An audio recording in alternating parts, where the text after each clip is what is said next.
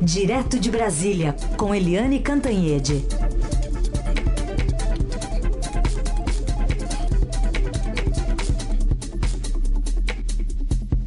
Oi, Eliane, bom dia. Bom dia, Heisen, Carolina, ouvintes. Oi, Eliane, bom dia. Vamos começar então falando sobre a reação né, no, no, no, Planalto sobre a fala do ministro Gilmar Mendes. Aliás, já enseja até a pergunta do Wagner aqui de São Paulo, que quer saber o que provocou de verdade, ele coloca aqui entre aspas, essa reação do Ministério da Defesa e do governo ao repúdio na fala do ministro Mendes sobre genocídio. É, é isso aí o que causou o problema todo foi o uso da palavra genocídio.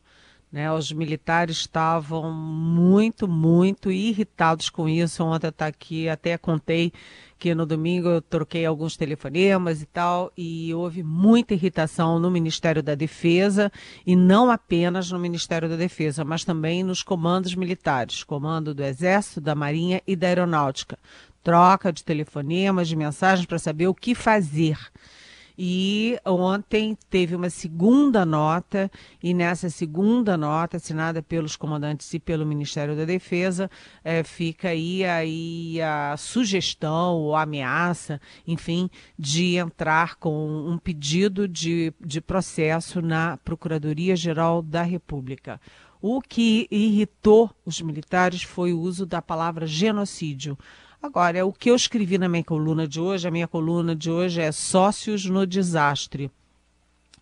É, tudo bem, o Gilmar Mendes, ministro Gilmar Mendes, irritou sim e ele foi, vamos dizer assim, irresponsável, de certa forma irresponsável, ou ultrapassou limites, como disse o vice-presidente Hamilton Mourão, a usar a expressão genocídio. Genocídio é quando você extermina uma raça, uma comunidade, é, enfim, uma comunidade religiosa, como a gente sempre quando fala em genocídio, isso remete à questão ali do holocausto que destruiu a vida, matou 6 milhões de judeus. Os nazistas mataram, né? Isso é um genocídio, porque era o, os judeus. Né? Aqui no Brasil não existe genocídio, é uma forma de expressão do Gilmar Mendes, é uma forma de expressão que ele já usou, inclusive, em voto é, no próprio é, Supremo Tribunal Federal, mas os militares não gostaram nem um pouco de serem identificados com isso. Agora, na questão da forma, ele errou, mas na questão do conteúdo, o Gilmar Mendes não errou porque o Gilmar Mendes ele diz o seguinte. O presidente Gilmar é, presidente é, Jair Bolsonaro está é, errando tudo isso, ninguém nega no combate à pandemia. O presidente tirou da cabeça dele que o isolamento era ruim, ele, ele combateu o isolamento social que foi adotado em todas as democracias, praticamente todas as democracias do mundo, principalmente onde a, a, o resultado do, da pandemia foi o mais é, suave foi resultado, sim, do isolamento.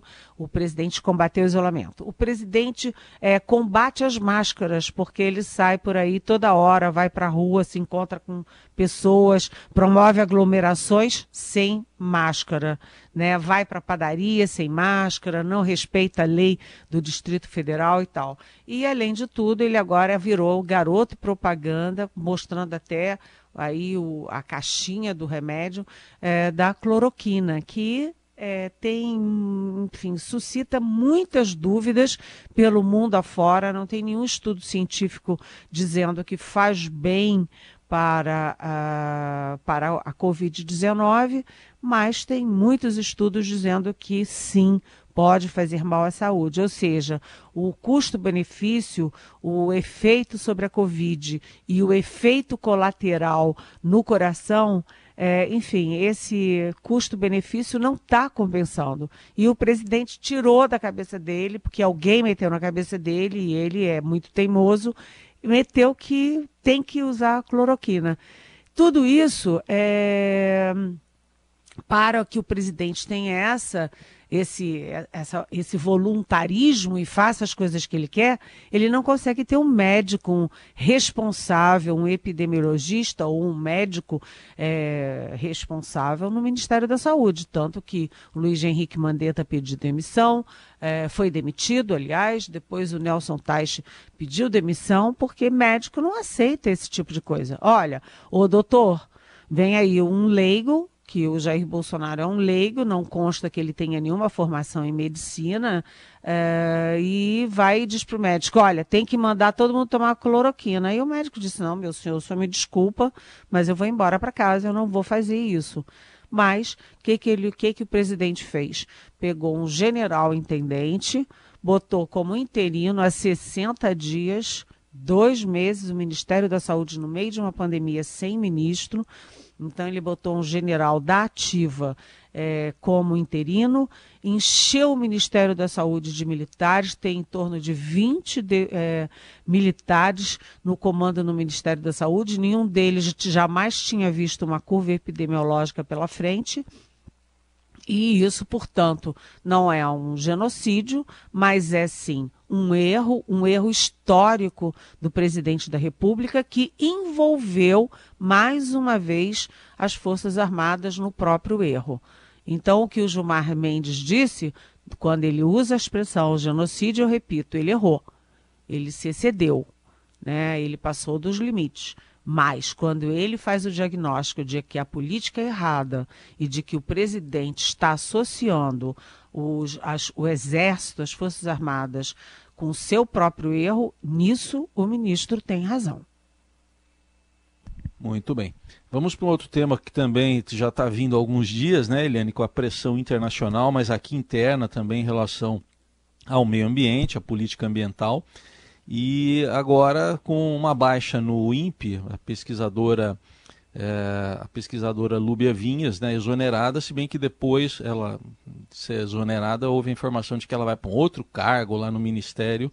Mas uh, aproveito para encaixar na sua análise, Eliane, a pergunta da nossa ouvinte, a Mariana Lima, que quer saber como é que fica o ministro Marcos Pontes nisso, se ele fica refém dessa exoneração, se ele não sai enfraquecido, e ela lembra também que ele disse que a, a Lúbia Vinhas vai para um outro cargo melhor no INPE.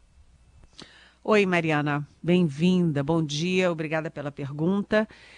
Olha, quem assinou a demissão foi o ministro Marcos Pontes, né, que é o ministro é, de Ciência e Tecnologia. Mas eu quero lembrar que ontem eu falei aqui é difícil lembrar, porque a gente fala muito, porque tem muito assunto, mas ontem eu falei aqui que eu entrevistei o vice-presidente Hamilton Mourão na sexta-feira, e ele, para falar do desmatamento, para falar do que está acontecendo ali, a pressão internacional de investidores nacionais investidores internacionais pela, pelo meio ambiente, pelas comunidades indígenas, o uh, Mourão fez três é, meias culpas. Um, é, começou tarde a operação de preservação da Amazônia esse ano contra o desmatamento. Começou muito tarde. Dois, é, não tem dinheiro, então não, os recursos não estão saindo para essa finalidade. E três, olha só o que, que ele disse: que o monitoramento no Brasil é péssimo. Ele usou a expressão péssimo. Aí eu pensei, e vem mudança aí. Pois eu falei isso ontem e hoje, é, e na, ontem mesmo sai no Diário Oficial a exoneração da doutora Lúbia Vinhas. Ela é graduada na Universidade de São Carlos, USP São Carlos. Ela tem mestrado e doutorado em computação aplicada pelo próprio INPE e ela está pagando o pato. Ou seja, você tem uma pressão de investidores internacionais, a pressão dos investidores nacionais, o governo reconhece que, tá, que atrasou tudo, que não está dando dinheiro, etc. É, o ministro Ricardo Salles, é, do Meio Ambiente, é rejeitado é, pela torcida do Flamengo, pela torcida do Corinthians, é, agora até pelo agronegócios, mas quem paga o pato é a doutora Lúbia Vinhas. E aí a gente lembra que já teve um outro pato nessa história, porque quando, lá no início do governo, quando o INPE anunciou que o desmatamento estava crescendo, estava tecendo recorde, o presidente Bolsonaro ficou furioso, não com o recorde, não o que estava acontecendo, não com o fato, mas com o mensageiro, e demitiu o professor, doutor, super respeitado, pesquisador Ricardo Galvão, do INPE. Então, uh, o governo faz tudo errado e joga a culpa no INPE. E, e agora o que a gente tem é 13 meses seguidos de aumento do desmatamento, o aumento, o, um aumento que caracteriza recorde sobre recorde, e a culpa é da Lúbia Vinhas. Então, é curioso isso, mas ela vai ganhar um prêmio consolação dentro do próprio sistema. Enquanto isso, é o que está acontecendo no INPE? A mesma coisa que a gente estava falando na saúde. Né? Você tem um sistema paralelo. O INPE antigo, com seus pesquisadores que conhecem, que estudaram, etc., são alijados. E você tem ali um, um grupo paralelo, um grupo colocado pelo Palácio do Planalto para fazer a realidade paralela que o presidente Jair Bolsonaro tanto preza. Eliane, só fazer um registro aqui, acabou de sair uma nota aqui no Estadão do ministro Gilmar Mendes, né, dizendo o que, que ele. se explicando dessa declaração toda, e ele está dizendo que ele não quis ofender as Forças Armadas, reconhece o papel delas e respeita as Forças Armadas, mas ele diz aqui num dado momento da nota apenas refuta a recrutação de militares para execução de uma política de saúde que não tem se mostrado eficaz. Então fez esse esclarecimento lá de Portugal, por meio de nota, o ministro Gilmar Mendes. Ótimo. Fez bem, porque é isso. Ele não quis ofender as Forças Armadas. Ele falou no momento em que você tem uma trégua entre os poderes, né? O presidente Jair Bolsonaro já andava caladinho ali por causa da prisão do Queiroz, por causa dessas investigações todas, mas ele estava quieto e agora ele está com Covid, está recolhido. Você está tendo um ambiente político mais respirável.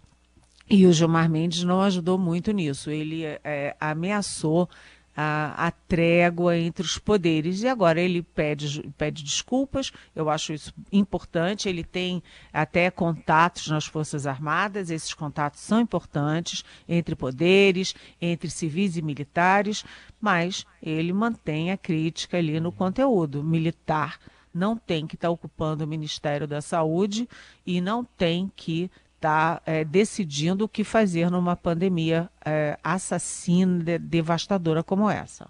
A gente segue com a Eliane Cantanhede conosco aqui até as nove e meia, comentando também essa operação que está é, na mira, ou está no encalço hoje, do deputado Paulinho da Força, né, Eliane? É, é verdade, Carolina. É, a gente está vendo e está uh, sempre registrando aqui os ataques que partem principalmente de Brasília, mas não só de Brasília, às forças-tarefas da Lava Jato em Curitiba, uh, em São Paulo, no Rio de Janeiro. Tem toda aí uma uh, confluência né, de forças para conter a Lava Jato, para segurar a Lava Jato, e inclusive do Conselho Nacional do Ministério Público, CNMP, e inclusive agora com a autorização do Supremo Tribunal Federal, porque o ministro Dias Toffoli, presidente do Supremo, é, autorizou o, a PGR a pedir e obter todos os arquivos da Lava Jato, é, gravação de voz, tudo é, dos, dos três, né? Rio, São Paulo e Curitiba. Mas a Lava Jato, apesar disso, continua agindo, continua atuando e hoje houve operações é, de busca e apreensão nos gabinetes, é, nos endereços e até na, na sede da Força Sindical. O deputado Paulinho da Força, até por, por isso o nome dele é Paulinho da Força, o nome dele ele como deputado. Ele é deputado federal, ele é, assim, mais do que presidente do Solidariedade, ele é o manda-chuva do Solidariedade, um dos partidos médios do Brasil. É, e ele é, é o, o, velho símbolo da força sindical, que é um dos grandes uma das grandes é, confederações de trabalhadores no país. Então ele tem ele é vários em um, né? Porque ele é político, ele é, é aspas dono de partido, aspas dono é, de uma de uma confederação importante sindical e ele está sendo investigado pelo pela Polícia Federal e pelo Ministério Público Eleitoral. O caso dele desceu para a, a, Justiça Eleitoral no ano passado, porque a suspeita é de caixa 2 de 1 milhão e 700 mil e uh, com um acréscimo de lavagem de dinheiro. Isso tudo vem aí com a delação premiada da JIF. E aí eu lembro e faço uma perguntinha apimentada que é o seguinte: quando o Supremo vai decidir sobre a delação premiada dos irmãos é, Wesley, é, como é que é o nome do outro? Esqueci, Batista. Joesley e Wesley. Joesley né? e Wesley Batista. Wesley. Obrigada. Isso. Quando que o Supremo vai decidir sobre os irmãos Batista? Porque eles é, compravam Deus e todo mundo na política, no executivo, é, no legislativo, nos governos estaduais, compravam todo mundo, delataram o presidente da República, interromperam o processo de recuperação é, econômica do país, pegaram seus jatos, suas lanchas poderosas, foram para os seus super apartamentos em Nova York e deixaram a coisa jogada por aí. Houve uma espécie de consenso, uma espécie não, houve um consenso de que o Rodrigo Janot, então procurador-geral da República, fez um acordo excessivamente e inexplicavelmente camarada com os irmãos Batista. E esse acordo estava por ser revisto e até agora ninguém fala nisso. Só lembrando que é, quando o acordo de delação é revisto, é, e os delatores perdem as vantagens, mas as provas e as delações que eles fizeram continuam válidas. Muito bem. Tem mais uma pergunta aqui de ouvinte. Essa vem de, de Manaus para você, Eliane. É, a ouvinte quer saber aqui, deixa eu pegar o nome dela corretamente aqui. A, Giovana. A Giovana, a Giovana, né? Obrigado, Carol. Giovana quer saber do, do estado de saúde, né? Da saúde do presidente Bolsonaro. Até aproveito para engatar uma, uma dúvida minha mesmo. A gente vê imagens, né, Eliane, do presidente ali tomando sol. Ontem foi até bicado por uma ema lá no Palácio Alvorada as emas são indóceis, né? Mas é, não tem uma divulgação sistemática, né, de um, de um boletim com o estado de saúde do presidente. É, é, é, vamos dizer assim, peculiar, porque quando o presidente da República está doente, é, em geral, o porta-voz, todo dia, em algum momento do, do final da tarde, dá uma, uh, um boletim, faz um boletim dizendo, olha, as condições de saúde do presidente. Nesse caso, não há né? Não há, mas o, o Palácio e o, os próprios Bolsonaros ficam distribuindo as fotos, imagens do presidente para mostrar que ele está bem. Ele está dentro daquele, daqueles mais de 80% que pegam a Covid e que têm sintomas é, leves.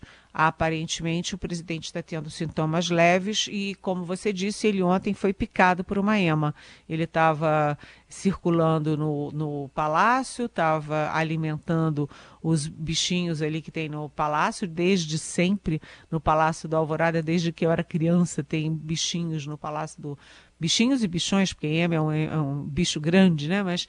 É no Palácio da Alvorada e aí é, no momento a EMA bicou o, o presidente.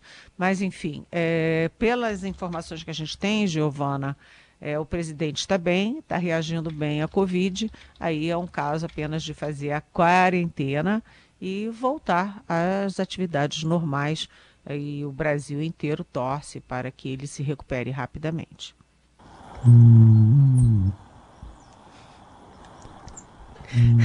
A Eliane, que é de Brasília, pode ajudar a gente nessa, nesse fact-checking aqui, Eliane. A gente estava tentando encontrar o som de uma ema e a gente encontrou esse. Como é que faz a ema? É mais ou menos isso? Olha, eu sinceramente não sei como de é perto, que... assim, você não viu, né? É, é, eu até, né, se eu encontrar uma EMA, eu terei todo o respeito, me apresentarei devidamente, mas eu, sinceramente, não é das minhas relações ô, pessoais. Ô, Eliane, mas você vai gostar disso, ó, porque dizem que não pode chegar muito perto dela mesmo, né? E que é o macho que cuida dos ovos, viu? É o, o macho EMA que cuida do, dos ovos lá. Pra, pra é, e ele é o mais bravo, né? O macho é ema é que é, é, o bravo. Não pode chegar perto. Agora, eu conhecia razoavelmente bem um, um, os pavões do Palácio do Jaburu, porque quando eu fazia o livro, quando eu escrevi o livro sobre José Alencar, que era o vice-presidente do Lula, eu ia muito ao Jaburu e os pavões são lindos, eles pessoalmente são assim fascinantes. Eles abrem aquela aquela é, penugem, o né? Rabo ali, é. Olha, é uma coisa maravilhosa. Agora, realmente, é, é EMA e não é muito da minha especialidade, não. Vou ter que estudar um pouquinho mais sobre a EMA. Eu achei feia a vozinha delas, né? É. Finha, não é. é? Você não achou, Carolina? Finha, finha. Não, não, não tem muita expressão. Acho que ela se expressa coisa, pelo bico mesmo. Mas a ema não é igual ao avestruz, né? Que não fica escondendo a cabeça ali para não ver as coisas que estão acontecendo, né? Não, põe a cabeça para fora e bica os outros. Até o presidente da República, que é abusado, hein? Eliane, outra pergunta aqui, essa da Jussara, ela diz o seguinte: Eu sei, Eliane, que você não comenta esportes, mas queria muito ouvir a sua opinião sobre a Tandara, que é uma jogadora de vôlei que viveu uma vitória inédita no esporte brasileiro. Ela foi demitida do time que chama Praia Grande, de Minas Gerais, quando ela estava grávida, né? E ela escreve: atleta e gravidez nunca combinam, né? E, diferentemente de outras atletas, ela não achou isso normal e processou o clube e ganhou a causa. Então, a Jussara quer o seu comentário, mesmo não sendo da sua área de esportes. Oi, tudo bem, Jussara? É, esse comentário não é de esportes, né? É, esse comentário é sobre o direito da mulher de ter o filho, até porque os filhos não são os nossos, né? Quando as mulheres, nós mulheres temos filhos, nós estamos é, entregando cidadãos ao nosso país, à nossa cidade, ao nosso estado e ao nosso mundo. Né? E o mundo, o estado, o país, a cidade são responsáveis por esses cidadãos. Então, eu Acho que a Tandara fez muito bem de exigir os seus direitos. Quer dizer, como é que é, você não pode demitir uma funcionária, uma trabalhadora, porque está grávida, porque ela precisa do seu salário, ela está cuidando não apenas dela, mas do novo cidadão que está vindo por aí. É, e isso vale para os clubes. É, eu achei muito importante, e além disso, o seguinte: vou te contar uma coisa, Jussara. Eu adoro vôlei. É, durante anos, agora menos, porque a vida está muito corrida, mas durante anos eu acompanhava assim, fissuradamente, os campeonatos de vôlei, tanto masculino quanto feminino. E a Tandara é a nossa Tandara, né? Viva aí, Tandara! É uma grande jogadora e uma grande mulher que sabe defender os direitos dela e, portanto, os direitos nossos das mulheres. É uma bela conquista. Muito bem. E assim a gente convida você também a mandar a sua pergunta para Eliane Cantanhede. E ela vai respondendo aqui ao longo do Jornal Dourado. Você pode mandar pelo nosso WhatsApp, pelo nossas, pelas nossas redes sociais. E lembrando, né, que se você pegou esse comentário no meio, pode ouvir já já também nas nossas plataformas de podcast, no, no portal do Estadão também. Eliane, obrigada por hoje. Até amanhã. Até amanhã. Beijão.